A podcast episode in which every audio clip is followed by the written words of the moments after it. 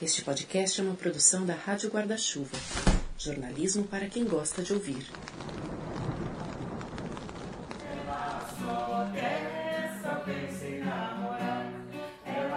Essa música que você está ouvindo aí agora está sendo tocada por um homem, acompanhado por uma mulher, em um quarto.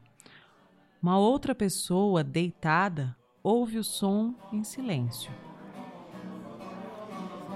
E a gente está vendo o pezinho de uma paciente mexendo. A gente não está nem vendo o rosto dela, né, Renan? Mas você consegue ver o pezinho dela mexendo? Essa cena que a Ju descreveu Poderia até ser o começo de um livro ou de um filme, só que é vida real. E as personagens dessa história são pessoas de verdade. Tem nome, RG, CPF. A Rosana canta. O Juarez canta e toca violão. E a Cante é a senhora que arrisca uma dancinha. Por ser cega, os ouvidos e os pés, pelo que a gente conseguiu observar, ficam ainda mais atentos ao shot das meninas, uma das músicas de que ela mais gosta. Saber que a tua música ela, ela, ela pode uh, tocar a memória da pessoa, você para de querer cantar o que você quer. Você passa a querer cantar a memória do cara para atingir é, ela, para tirar ele daquele aquela zona que ele está e trazer ele para a vida de novo, porque ele está ali meio perdido, né? E a gente às vezes resgata e ele vem conversar com a gente, ele vem dizer que gostou, ele vem dizer que ele está ali, porque muitas vezes a pessoa desconsidera que tem gente ali, né? É uma pessoa, mas ela ela, aqui o pessoal trata as pessoas com vida, não que estão para morrer, elas estão vivas. A alegria, muitas vezes, de um, de um acompanhante, de um filho, de uma filha, que está do lado, sem esboço nenhum de nada, ver começar a ver bater o pezinho, bater a mãozinha, começa a chorar, por causa, só por causa de uma coisa tão, tão ela assim, tá né? ali, tão ela delicada, tá ali. Né? A família fala, pô, ela assim, tá ali mesmo. Tá aqui, ela está mostrando que ela está acompanhando, quer dizer, estão É. vendo. Então, quer dizer, reconecta de repente. A música tem essa, essa, esse dom de Bom, essa não foi nem a primeira, nem a segunda vez que eu estive nesse hospital. Já fui essa filha se emocionando ao lado da cama de alguém enquanto ouvia uma música cheia de significado. Mas, para começar essa história do começo, eu saí do térreo. Acabei de subir dois lances de escada, de frente para o quarto 218 que hoje tem um paciente de nome Laércio, mas já foi o quarto onde esteve minha avó materna e também meu pai. Os dois morreram aqui no Hospital Premier no ano passado, em menos de três meses.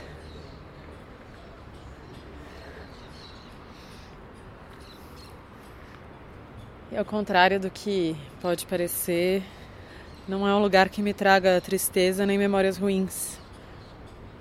Eu tô agora num, num jardim suspenso, num dos dois jardins suspensos do hospital. E eu passei muitas horas da espera da morte deles aqui nesse lugar e foram momentos difíceis, sem dúvida. Mas esse hospital, para mim, é, traz uh, tão mais a sensação de acolhimento do que uma sensação de dor que é um lugar para onde eu sempre volto. E é por isso que eu queria contar essa história. Queria que não fosse um privilégio só meu, nem de uma meia dúzia. Como a gente acabou falando no primeiro episódio dessa segunda temporada do Finitude. E é por isso que hoje a gente está trazendo vocês aqui. Isso. Seu nome? Renan. Marinho. Marinho. Deixa eu avisar. Bastante. Obrigada. Eu tive só uma vez no hospital, quando o pai da Jo faleceu, mas não passei da recepção. Eu ficava sabendo do que acontecia com a família da Ju pelo WhatsApp, né, Ju? Às vezes umas mensagens que chegavam Tarde da noite. É, uns horários não muito comuns, mas que amigos trocam essas mensagens às vezes muito tarde da noite, domingo à noite. Muitas vezes A Ju me escrevia do jardim suspenso que ela descreveu. Foi nessas conversas que eu tive contato com os cuidados paliativos. A minha família, de certa maneira, deu sorte. Por idas e vindas da vida, nós tivemos contato com os pioneiros de paliativos daqui do Brasil ainda em 2008. No fim das contas, dez anos depois, quando minha avó e depois meu pai estavam mais perto da morte, a gente já sabia qual caminho tomar. Fala seu nome. Teste, Samir Salman. Um dos primeiros médicos que eu conheci foi justamente o superintendente do Hospital Premier. Todas as ações aqui, elas se complementam nessa defesa da autonomia do paciente. Sempre me incomodou essa ideia desse isolamento do paciente, né? dessa ideia de, em nome da segurança dele, isolar ele numa UTI, isolar. Eu acho isso um absurdo, né? Que eu acho que a gente tem que manter as, as precauções de infecção, tudo, mas possibilitar a família a despedida, né? a possibilidade de. E, e sem estar escondido. Né? Os sons familiares fazem muita diferença na, no desempenho do paciente? Ah, com certeza. O paciente é, é um ser biográfico, né? O que, que é ser um ser biográfico? Ele é composto da sua história de vida, ele é composto dos seus gostos, do seu, das suas preferências, das suas crenças. Ele é um, um ser humano que traz na sua memória tudo aquilo que ele foi. Quer dizer, o papel dos agentes de saúde, do sistema de saúde, é entabular com esses pacientes é, e, e, ser responsável em respeitar esses valores. O cuidado paliativo é anticapitalista, né? É? É. Porque ele trabalha com o tempo do paciente, não o tempo do protocolo. Né? Hoje, os pacientes, quando atrapalham o protocolo, são... dão alta para ele. Quer dizer, tem uma coisa aí. É... Qual o tempo que eu posso ficar? Angústia existencial tem hora? Porque nós também estamos envolvidos com essa história. Nós também temos dificuldade, alimenta, não alimenta. Nós também temos muitas dúvidas. Aí você tem que sopesar todos os valores e, e reavaliar, reavaliar, reavaliar. Não, você já assinou o contrato que você não quer ser tubado. Ah, mudei de ideia. Não, aqui. Isso é um absurdo. Então, ele é anticapitalista nesse sentido, ele vai na linha da antiprodução, né? É, os tempos e vivências de cada um. Mas como é que se faz um sistema, um hospital anticapitalista no mundo capitalista, né? Aqui fora do muro do hospital, a roda gira no sentido do capitalismo. Como você, agora como diretor do hospital... Que inclusive é um hospital particular, né? É, como é que você faz isso? Essa é, se você for observar, nós somos o único hospital que ainda não está na mão de fundos de investimento. Todos os outros concorrentes mais fáceis foram comprados. Aí entra uma coisa muito pessoal, seria cabotino eu falar de coisas que eu não quero provar, mas é, eu acho que a nossa biografia institucional é, cultua valores que não são do capitalismo. Se você analisar a biografia institucional do hospital, você vai ver que é muito mais do que retórica, do que eu estou falando aqui, você vai ver lá atos permanentes de posicionamento do hospital em relação a diversos assuntos que não são estritamente, estrito senso saúde. Nós estamos preocupados com o bairro, nós estamos preocupados com a escola municipal a 200 metros, que 90% dos alunos são da favela Paraisópolis. Nós trouxemos eles para cá, acolhemos eles. O TCC deles era a biografia do paciente. Então, nós estamos preocupados com a capacitação dos nossos profissionais. O profissional aqui, agora, faz seis meses, ele é duas vezes, horário pago, ele é capacitado, duas vezes por semana. 45 minutos, por reconhecer que o profissional é muito mal remunerado, a questão do cuidado paliativo, uma proposta filosófica muito ampla que transforma o paciente em você, é um negócio muito complicado isso. Quer dizer, como é que você pode falar que um, um hospital é de cuidados paliativos, como tem vários falando, e, e ter sofrimento entre as pessoas que estão trabalhando? É que nem esses cruzeiros, né? Você é proibida de ir no convés lá embaixo para ver, né? Tem 4 mil indianos lá trabalhando, ou estrangeiros. Quer dizer, aí cada um fecha os olhos ao que quer, mas eu não consigo dissociar ah, a, a, o discurso da prática. Eu não posso falar em nome do paciente, ah, isso tem um interesse secundário do sucesso empresarial. E, no entanto, meus profissionais eu estou arrepiando para eles.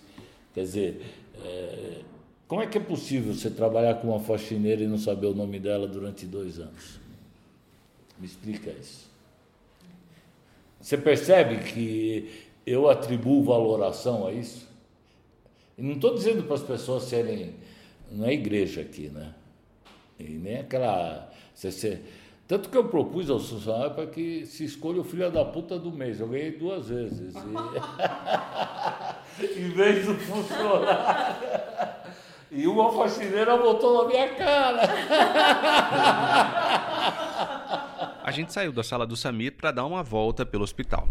Outra coisa, uma outra característica aqui do hospital, a gente está num longo corredor e que tem alguns quartos agora, é que tem as portas com números e com nomes das pessoas né, que estão nesses quartos. O do seu Domingos, uhum. mais à frente Silvia. Silvia, Luiz, isso garante uh, Helena a integridade? aqui.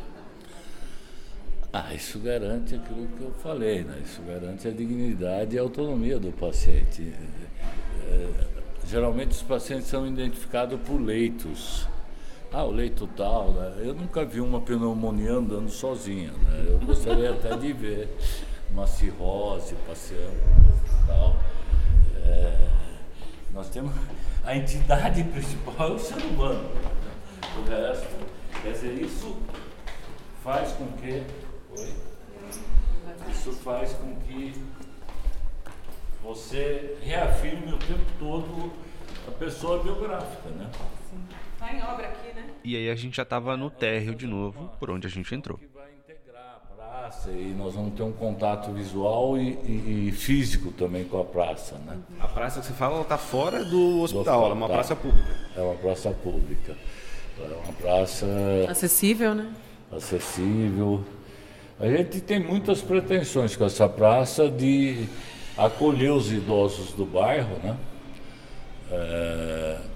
O principal problema dos idosos, mais do que as doenças que cometem, é a solidão, né? É incrível. A cidade de São Paulo é super populosa, mas aqui no bairro mesmo a gente identifica muita solidão, né?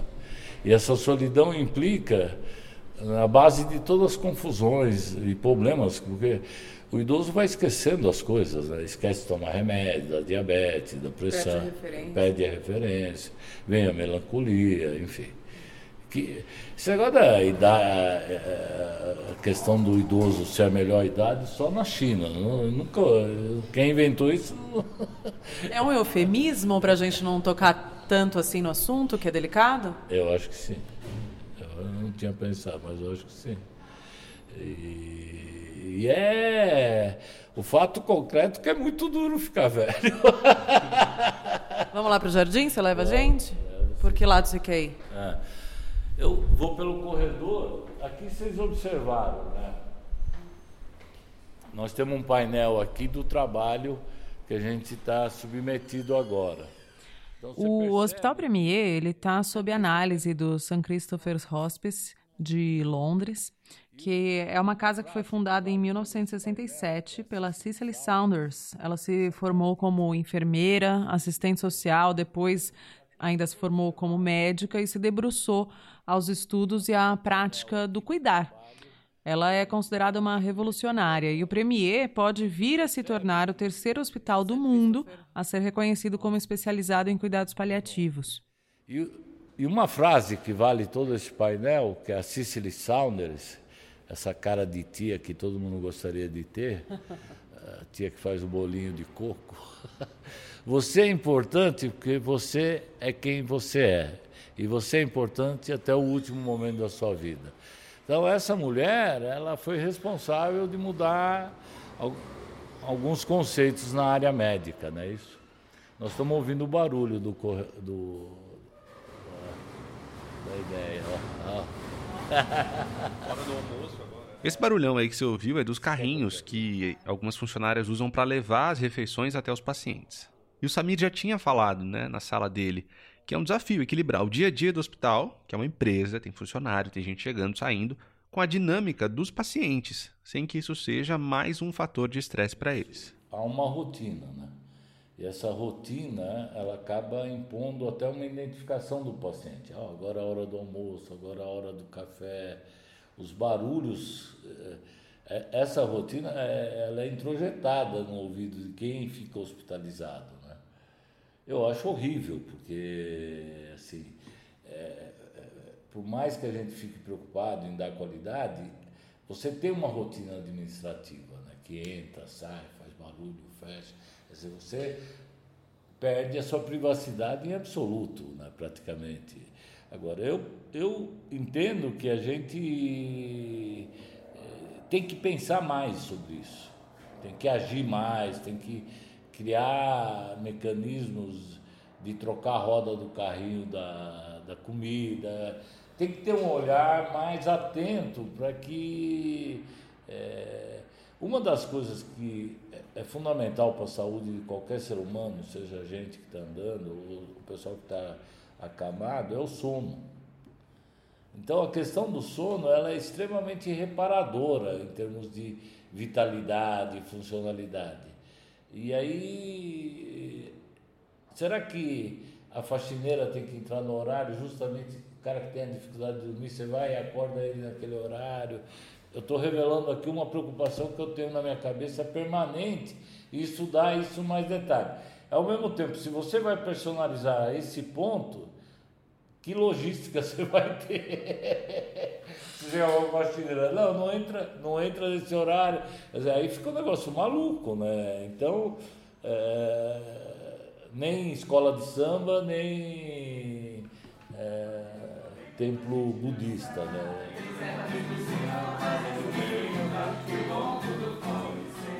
No começo desse episódio do Finitude, a gente falou da dona Kant, que estava ouvindo os músicos cantarem para ela. Até mexeu o pé no ritmo da música, você deve se lembrar. No quarto ao lado estava a dona Pilar, que tem 88 anos. A gente chegou, junto com os músicos, bem na hora em que ela ia dar um passeio, uma volta com a filha Rosana pelo jardim do hospital. Bonitinho.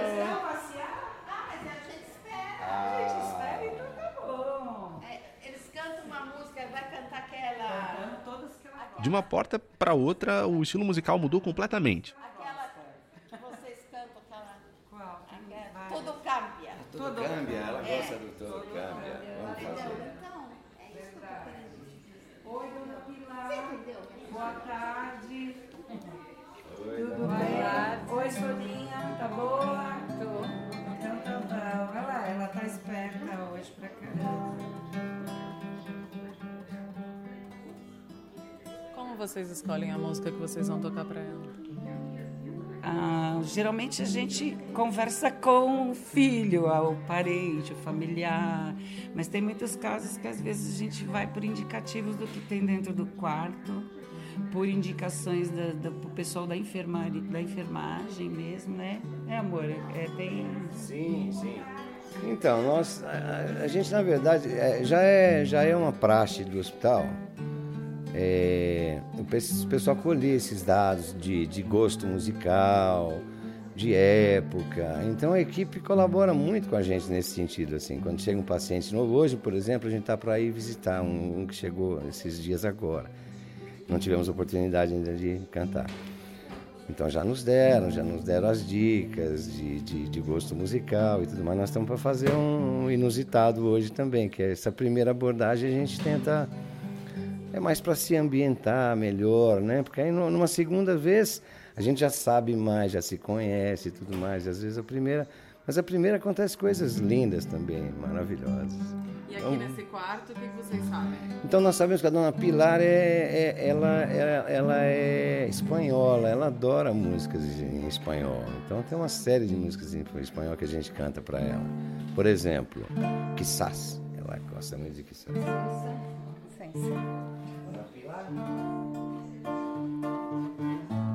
Sempre que te pregunto en cuándo tú me respondes, tú siempre me respondes, quizás, quizás, quizás. Y así pasan los días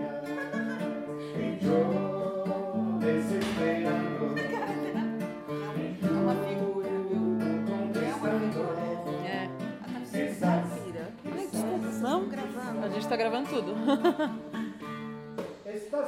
É um, é um pijama esse que ela tá? É um pijama que ela fez pra festa junina. E agora ela quer sair de festa junina. Mas tá linda, né?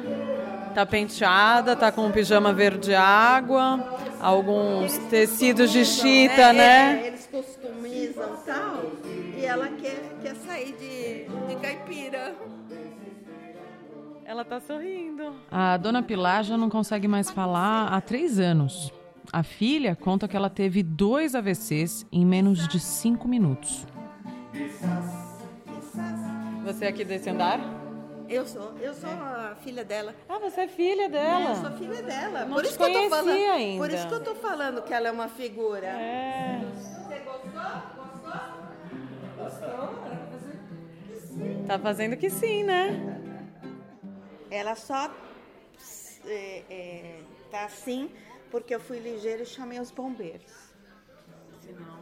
É, não, inclusive eu era para viver horas. Aqui é, é uma espanhola forte, né? Né, Fô? E a música acaba ajudando. Ajuda, ajuda bastante. Ah, tudo ajuda, né? E ela tem muita vontade de viver. Así como todo cambia,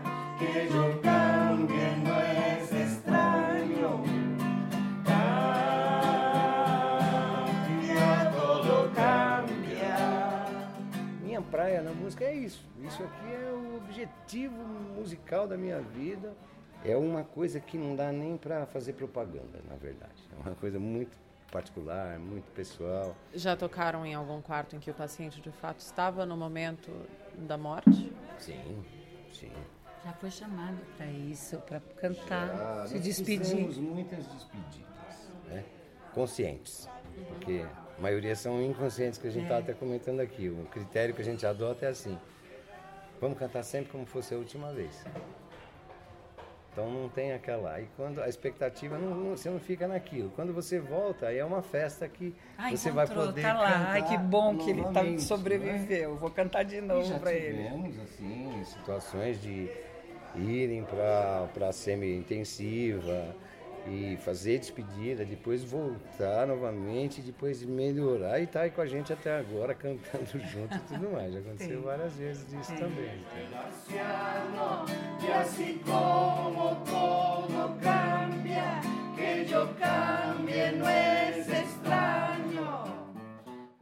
Mas enquanto isso, do lado de fora e às vezes dentro, o barulho da cidade se mistura aos sons do hospital.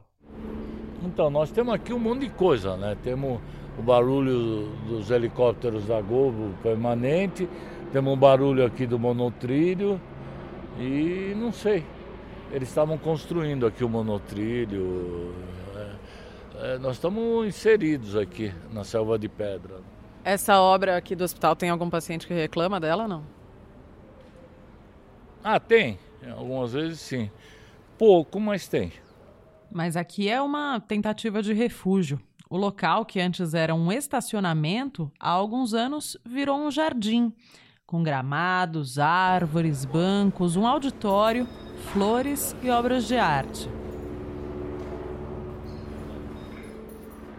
Você sabe que eu acho que a gente ajudou a reabilitar a fauna aqui do pedaço, né? É, por conta de muitas árvores frutíferas, né? Tem mangueira, jabuticabeira e canarinho, tem sanhaço, sabiá laranjeira, joão de barro. Esse ex-estacionamento passou a se chamar Jardins de Soraya em 2016, em homenagem à mãe do Samir, que morreu sob cuidados paliativos lá mesmo. E como toda perda, claro que não foi fácil.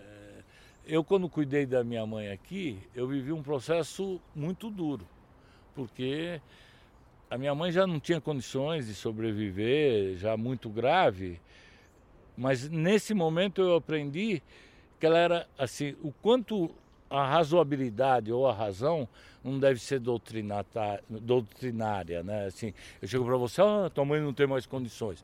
Eu estava sentindo uma dor tão profunda que nenhuma razão me convenceria. Quer dizer, eu estava num estado de tristeza absoluto. Então não adiantaria, eu não, apesar de médico, apesar de entender das coisas, eu negava aquele fato. Isso me ensinou que todo mundo tem um tempo da aceitação das coisas. Novamente, é, entra na coisa do tempo. Eu não preciso te convencer. Eu posso chegar para você, olha, é, Renan, ó, tua mãe não está legal, não sei o quê. Mas eu tenho que aceitar seu tempo.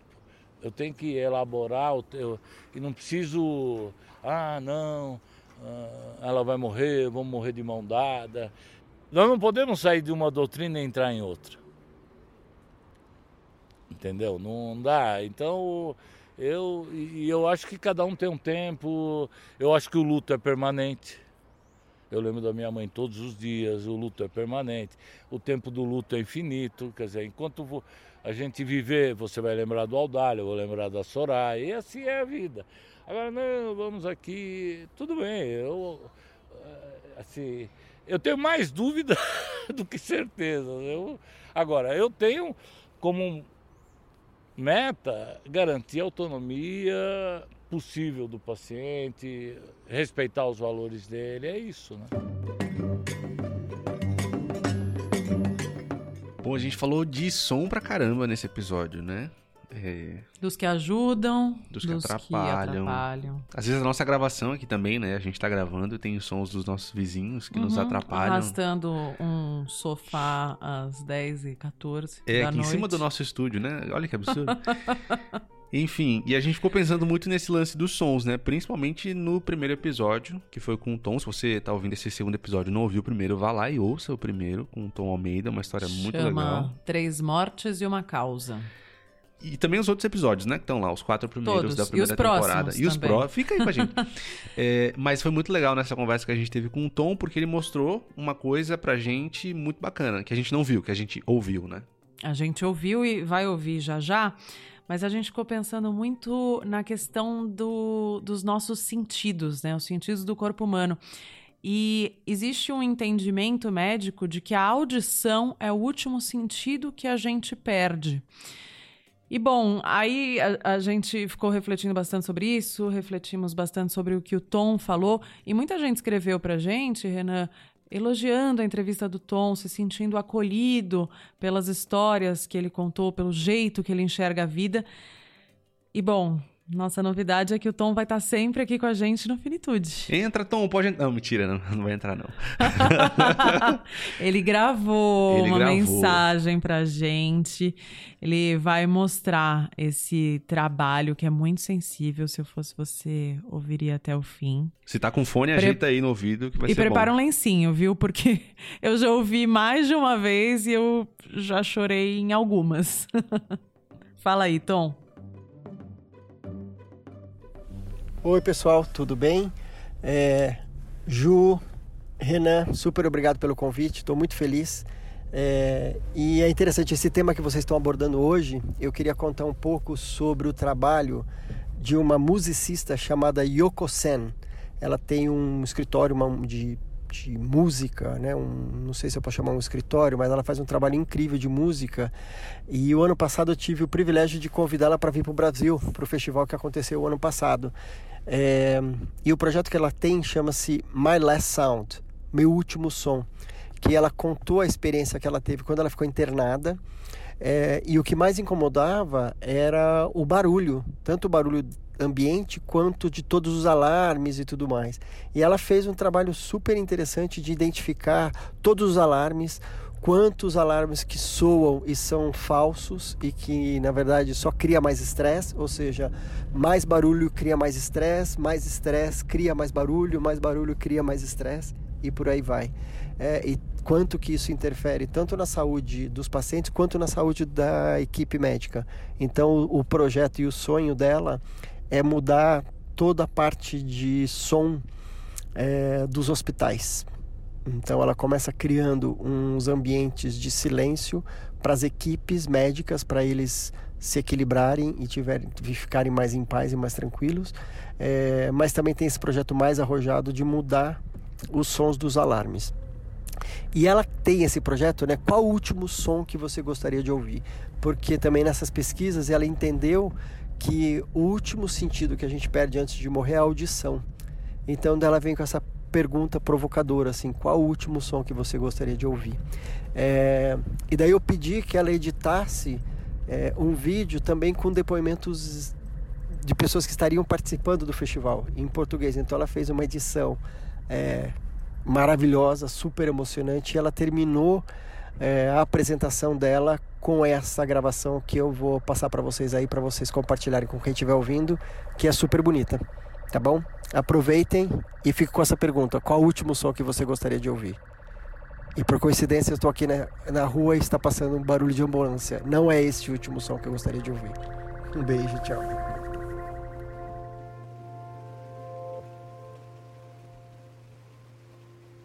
O último som que eu gostaria de ouvir antes de morrer é o de uma chuva forte caindo numa floresta. The last sound I would like to hear before I die is a heavy rain in a forest. O último som que gostaria de ouvir é dos pássaros que cantam aqui no meu quarto pela manhã. My last sound that I would like to hear is the sound of the birds that sings around my bedroom in the morning. O último som que eu gostaria de ouvir antes de morrer é o vento. É o barulho de cachoeira. O último som que eu gostaria de ouvir é o som do mar, ouvindo as ondas batendo nas pedras. É o som do mar é o som das ondas do mar. Is the sound of the sea waves. Estou velejando. Ouço o som do vento nas velas que fazem o veleiro deslizar suavemente sobre o mar, emitindo um som no casco do veleiro, que é o som do mar. E na cabine, a Quinta Sinfonia de Beethoven. E quando esta estiver na parte mais suave, partirei.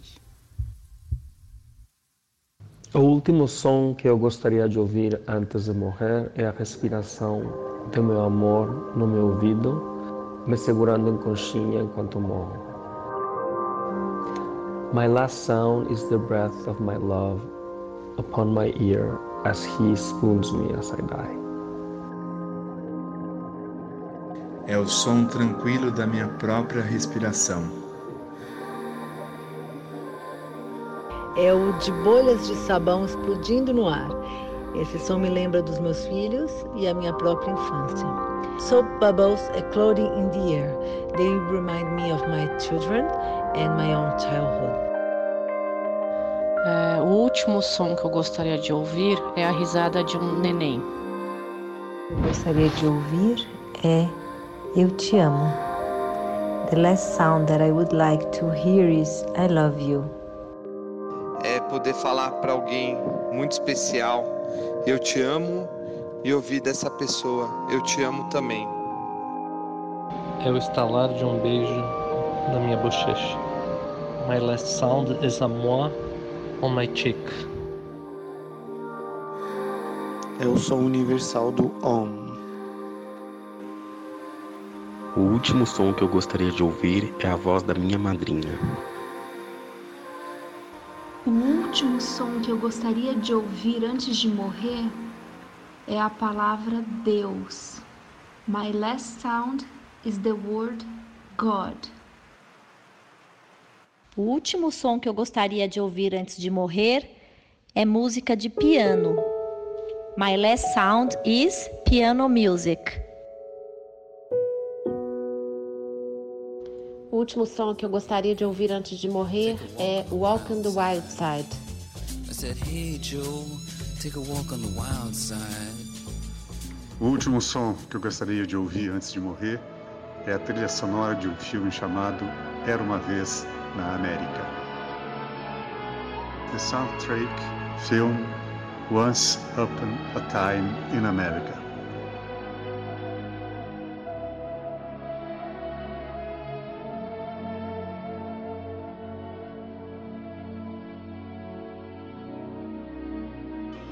Último som que eu gostaria de ouvir é o tema amoroso do filme Cinema Paradiso de Ennio Morricone. The last song that I would like to hear is Love Tema Cinema Paradiso by Ennio Morricone.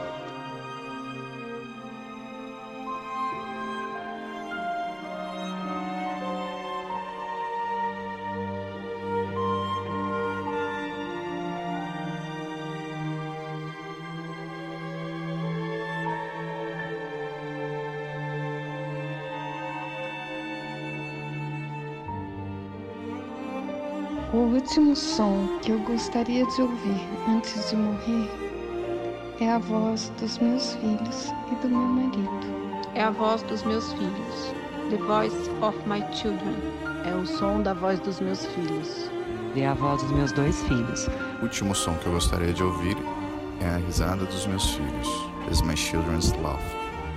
Seria meus filhos me dizendo eu te amo. É da voz dos meus filhos. É a risada do meu filho. É a voz do meu filho.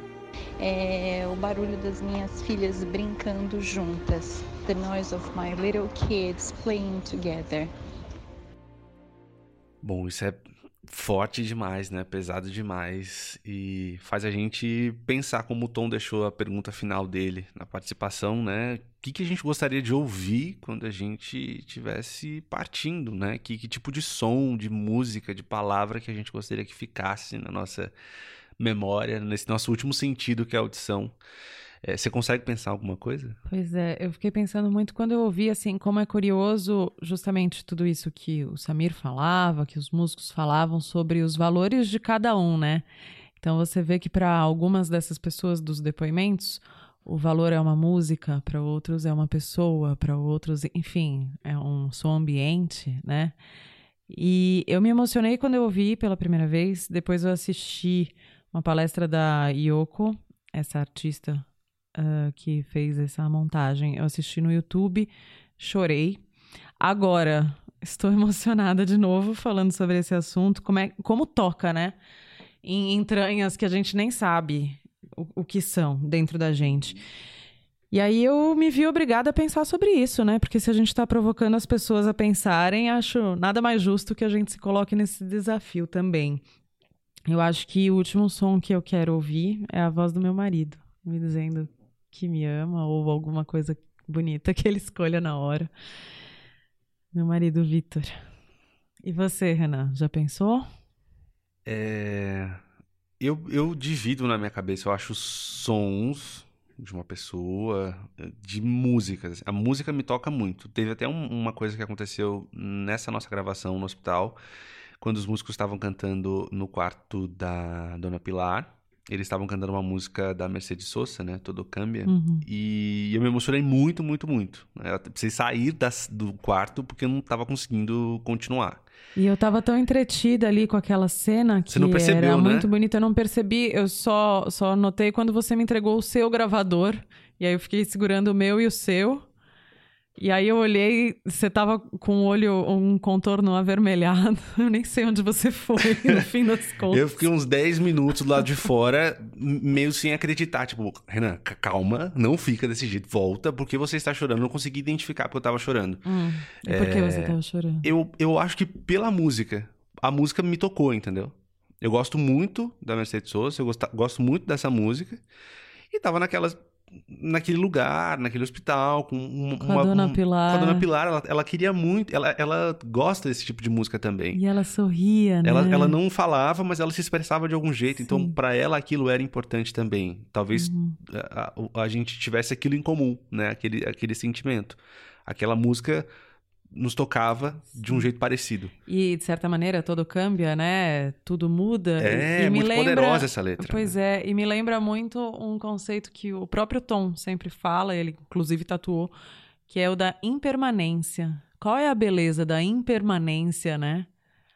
Se a gente consegue reconhecer isso olhando pelo copo meio cheio, longe dos papinhos de autoajuda e uhum. tal, mas a impermanência tem sua, sua poesia, né? Sim, total. Mas enfim, não foge não. Qual é seu último som? Seria uma outra música da Mercedes Sosa que se chama uh, Soy Pan, Soy Paz, Soy Mas. E tem um trecho muito, muito bonito que eu vou destacar. É que ela diz, e, e, e, acho que vai muito também nas conversas que a gente já teve sobre é, no primeiro episódio, inclusive, quando o Tom fala, né, nos últimos momentos, como eles são preciosos, os últimos momentos da vida que a gente tem alguns estalos, né? Um momento de iluminação que ele fala. De né? iluminação, né? de colocar para fora as coisas, e ela fala justamente isso na música. Ela fala: Vamos, me diga tudo o que está acontecendo com você agora, porque senão, quando a alma fica sozinha, ela chora. É preciso colocar tudo para fora, como a primavera, para que dentro nasçam coisas novas.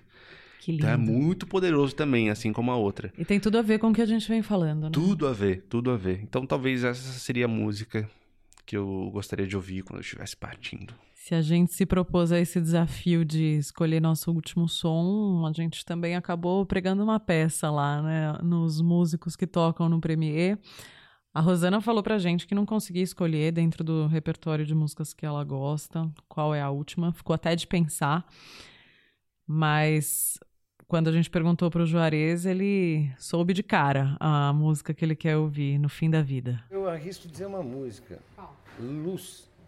Luz. É a autoria de Lula Barbosa e Fábio Júnior. Chama-se Luz. Essa música eu gostaria de.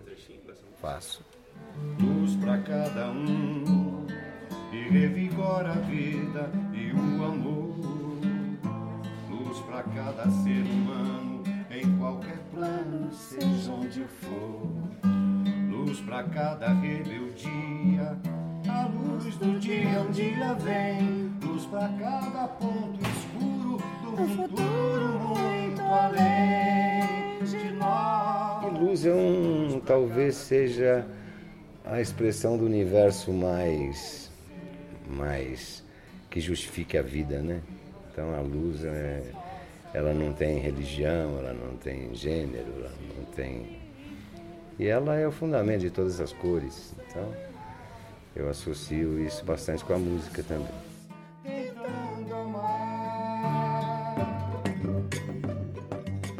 Pô, é realmente muito bonita essa música que o Juarez escolheu, eu não, não conhecia. Meu pai é fã de. Não é fã, mas meu pai canta muitas músicas do Fábio Júnior, mas eu não conhecia essa não.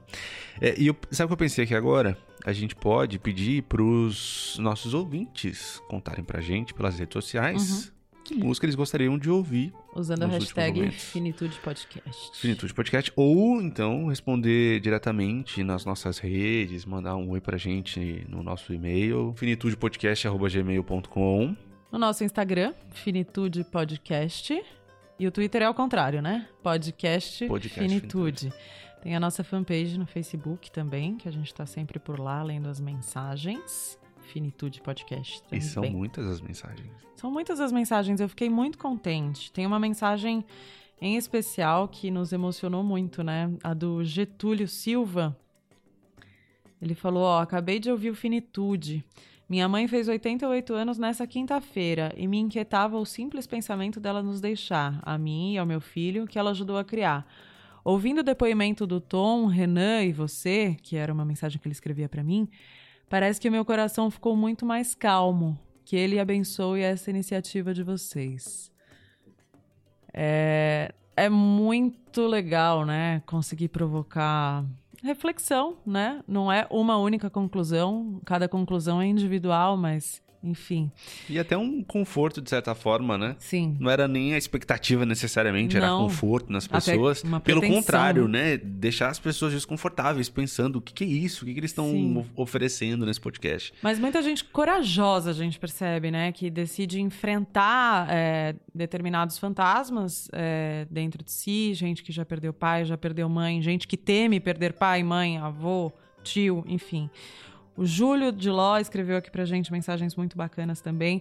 A Mariana Gomes escreveu falando que lembrou de quando ela tinha 19 anos, que acompanhou de perto o processo de morte da avó. A Joy escreveu pra gente aqui também pelo Instagram.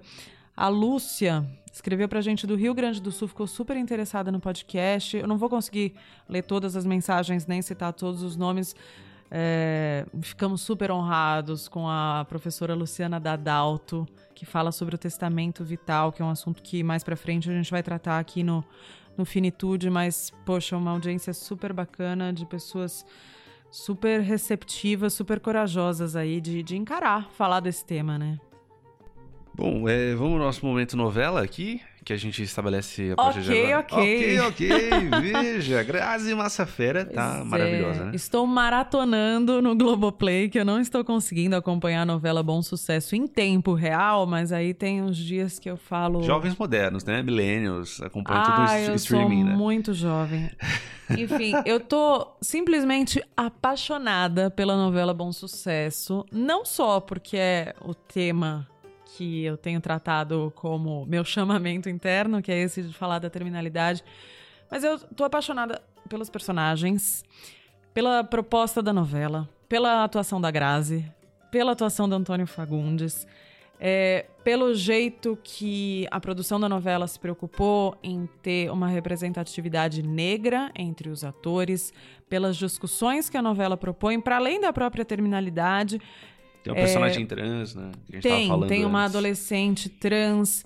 Tem tantas Eles falam discussões. de basquete, né? é, de de menina querendo jogar e não tem É. time feminino de basquete. São tantas discussões legais, tantas discussões atuais, sem necessariamente uma militância ostensiva, mas lidando com a naturalidade que esses temas têm.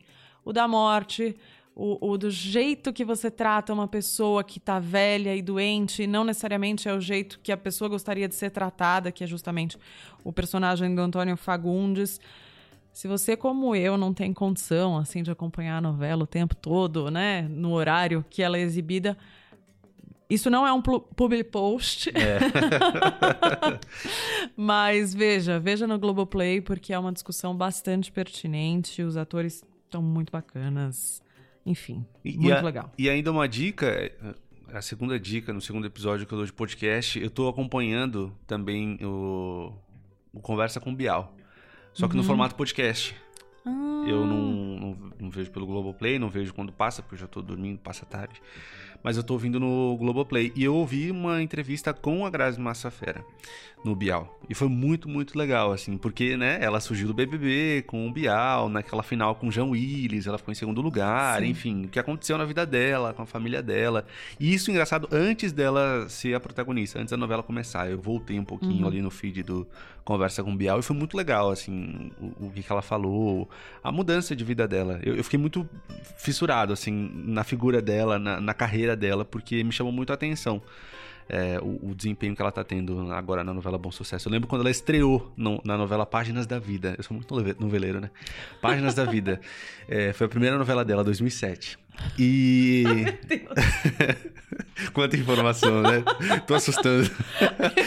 Eu divido esse podcast com a mama brusqueta e não tava sabendo, meu Deus. É, e é muito legal acompanhar essa, essa evolução dela pra esse show que ela tá dando agora na novela. Aliás, já que a gente abriu muito, muitos parênteses, fazer parênteses a respeito do programa do Bial. Faz tempo que eu não tô conseguindo acompanhar, porque eu estou trabalhando de madrugada. eu entro às seis da manhã na Alfa FM. Mas quando eu conseguia acompanhar, é, cada discussão também, né, progressista e interessante. Tem um programa do ano passado de cuidados paliativos. Uma das roteiristas do programa do Bial é a Camila Appel, que é uma das jornalistas mais sensacionais que falam sobre esse tema. Tem o Escreve na Morte Folha, Sem né? Tabu na Folha, que é um blog muito importante. Então, olha, sou fã do programa do Bial, da Camila Appel. Dá bom sucesso. Eu tô só com, com dicas de coisas que eu tô gostando. A gente é fã muito. de você que tá aí ouvindo do outro lado. A gente Isso. é... Ó, tá acabando o nosso tempo, embora a gente possa falar aqui o tempo que a gente quiser. É... Mas, né, nem todo mundo tem tanta paciência É. assim pra gente. Dá uma segurada. Que a gente ainda tem que falar do quê? Da Rádio Guarda-Chuva, desse som aqui, ó. Este podcast é uma produção da Rádio Guarda-Chuva. Jornalismo para quem gosta de ouvir.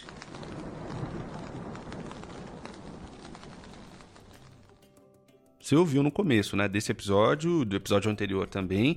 E se você escutar outros dois podcasts, você também vai ouvir esse sonzinho, esse sinal, essa vinheta, como a gente costuma dizer, em outros podcasts. São eles. Põe na estante da Maria- maravilhosa Eu e pensei que você fosse falar da Maria. Tipo, o que é Maria? São eles. É. Põe na Estante, um podcast literário da maravilhosa, competentíssima jornalista Gabriela Maier. E a Rádio Escafandro, do não tão maravilhoso. Mentira, ele é maravilhoso também. Tomás Chiaverini. O que, que a gente tem em comum, nós quatro, né? Somos, jornalistas. Ah, que bonitinho. Ai, parece Nem que a gente combinou. Não, não, combinou. É... Somos jornalistas, produzimos podcasts de maneira independente e a gente criou um pool. Tem que, Ai, como é que que fala em chique que a português gente isso? é, né? a Uma- gente se juntou. A gente sentou um dia numa mesa e falou assim: Ei, já A que gente, abriu um vinho, que a gente a sempre gente faz abriu um isso. vinho, comeu um pão que o Tomás fez, né? Que o Tomás é. faz pães em Chamado. Pão que o Diabo Amassou. É, Não, pera. Pão de cast. E, e a gente decidiu, pô, vamos fazer um negócio e a gente é, pode falar um do podcast do outro, enfim. Sim, e mas tá junto que a nessa gente tem- empreitada de divulgar os nossos trabalhos, porque a gente acredita que faz um trabalho legal, né? Então a gente está chegando com a Rádio Guarda-Chuva, que já está no ar, tentando te proteger aí dessa chuva de informações. Algumas fakes, outras não. Então a gente vai triando, trazendo essa nossa abordagem, esse nosso olhar que a gente espera que você, que é nosso ouvinte, esteja gostando. Pra te dar o caminho das pedras, eu indico um episódio de cada um dos podcasts. É, eu vou começar com a Rádio Escafandro, que foi o que eu achei primeiro aqui. A outra, a outra você pode procurar, Ju, que foi o que você participou, que é um episódio bem legal do Põe na Estante. O da Rádio Escafandro é um episódio chamado Ciência, Jornalismo e Cúrcuma. É muito, muito legal esse episódio. É, fala do que a gente estava falando aqui agora há pouco, sobre jornalismo, sobre credibilidade, sobre apuração, isenção e sobre ciência, que tem tudo a ver também aqui com finitude, né? É, o, o Tomás ele trata de uma maneira muito interessante aí os trabalhos que são produzidos, artigos científicos, pesquisas que são feitas aí aos montes mundo afora e que muitas vezes são reproduzidos com pouquíssima apuração por veículos jornalísticos. É, e é bem legal e é surpreendente esse episódio. Bom, você achou que eu fosse puxar a sardinha pro meu lado? Porque eu participei do segundo episódio do Põe na Estante dessa primeira temporada, cujo tema é Boas-Vindas, que eu escolhi o livro A Uruguaia, do Pedro Mairal, que eu costumo dizer que é o- uma espécie de Antônio Prata Portenho. Participei com o Pablo Ribeiro, nosso colega jornalista também. Tem uma voz assim, ele fala. Tem, vozeirão. Mas não era dele que eu ia falar, não, Renan. É, eu quero falar do último episódio é, que tá no ar. Menina, eu fiquei com vontade de ler esse livro. Eu também. Que é A Queda, do Albert Camus. Camus. Camus. A Gabi, a Gabi tem uma pronúncia ótima de Ai, francês. pois é. Vale ouvir só Eu pela não tenho nem pronúncia. roupa pra ouvir aquele francês, menino. É, mas tá muito bacana, porque estão lá os jornalistas Felipe Bueno e Natália André. Natália André, inclus- inclu- Inclusivemente. Natália André, inclusive, é a minha parceira no documentário que a gente está tocando justamente sobre cuidados paliativos. É, e tá muito legal, eles traçaram vários paralelos com os dias de hoje. É um livro escrito na década de 50, no pós-guerra, e é atualíssimo, é chocante. Eu ainda não li esse livro, fiquei com muita vontade de ler. Aliás, um problema que o Põe na Estante gera é que além dos livros que você já quer ler, que já estão acumulados na sua prateleira, você vai querer acumular outros, porque Ah, Tem que ouvir podcast, tem é que ler muito livro, legal. tem que Ai, tem que dormir boleto, às tem que vezes. Não, é horrível. Bom. Mas enfim, ouçam. Rádio Escafandro, põe na estante e, óbvio, fiquem sempre ligados aqui, por favor, no nosso Finitude. Tchau, Bom, Juliana Dantas. Ponto final. Ponto final. Tem que ter fim essa bagaça. Até mais. Até daqui 15 Obrigada. dias? Até daqui a 15 dias. Obrigada quem aguentou a gente. Eu aguento o Renan por obrigação, mas você que nos ouve estava aqui de bom grado, de coração aberto. Obrigada, beijo.